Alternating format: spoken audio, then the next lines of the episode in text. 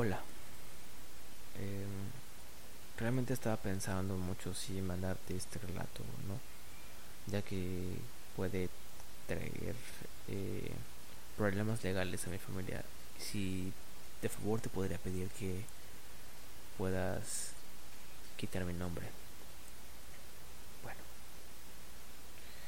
esta experiencia le sucedió a mi familia materna hace ya unos cuantos años, unos 40 años mínimo.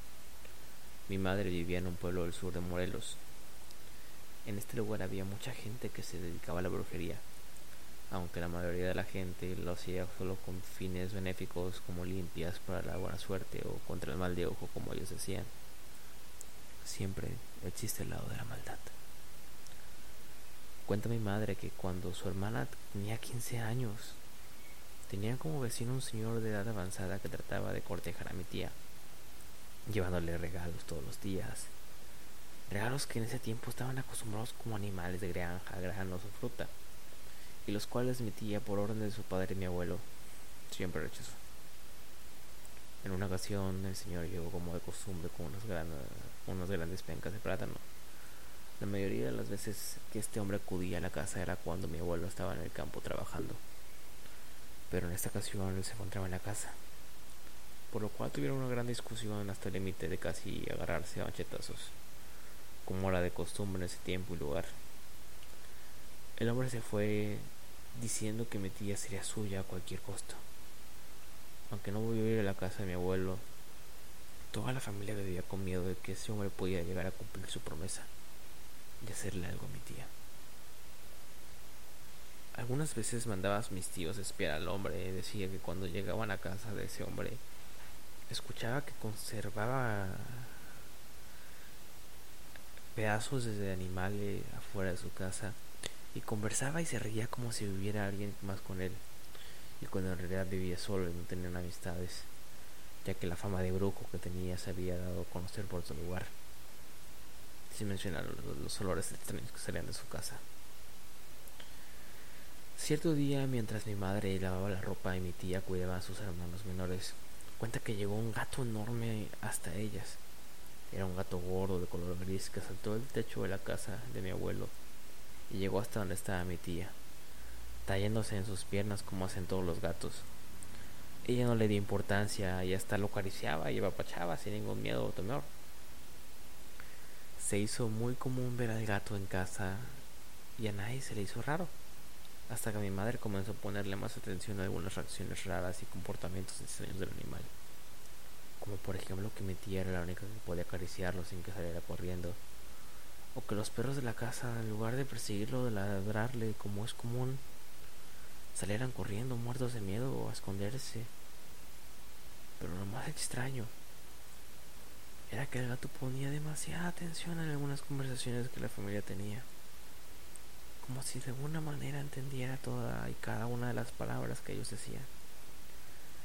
Mi madre comentó a mi abuelo todo lo que había observado y despertó la duda de que si ese animal tenía algo que ver con su vecino brujo. Así que un día que el gato salió de la casa, mi abuelo comenzó a seguirlo para ver cuál era su origen y si en realidad se trataba de algo malo.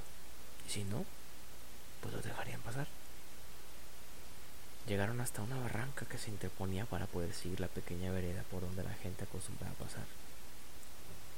Era tiempo de lluvias y corría muchísima agua por la barranca, sin mencionar la fuerte corriente que arrastraba las piedras y troncos hasta la cuesta abajo. Entonces mi abuelo lo vio. Vio lo que jamás imaginó. El gato sin ninguna preocupación entró al agua que corría y poco a poco se fue hundiendo hasta quedar completamente sumergido en la profundidad de la barranca. Que fueron casi cinco minutos los que llevó, los que llevó el animal a salir del otro lado, así como si nada, moviendo su regordete cuerpo sin siquiera estar mojado. Mi abuelo regresó a la casa totalmente pálido por la presión de lo que sucedió.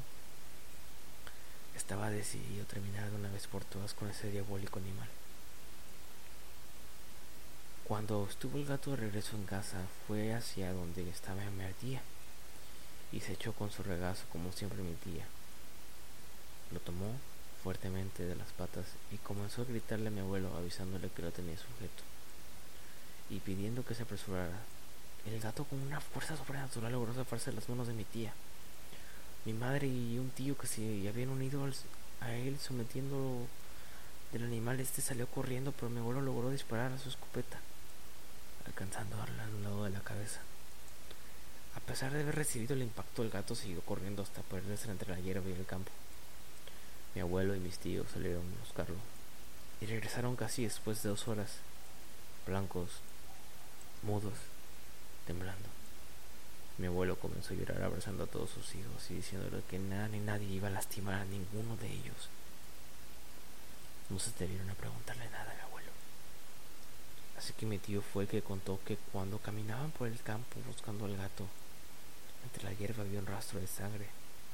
Todos pensaron que se trataba del animal que buscaban, pero al caminar entre la hierba lo vieron. Era el brujo tirado entre la maleza, completamente desnudo con la cabeza destrozada. No supieron qué hacer y lo dejaron ahí, tirado en medio del campo, donde horas después unos campesinos que pasaban por el lugar lo encontraron y avisaron las autoridades. Cuenta mi madre que nadie de la familia dijo nada por temor a que culparan al abuelo de la muerte del hombre. Y claro, también porque nadie creería eso, por lo que la familia pasó. Gracias por leerme.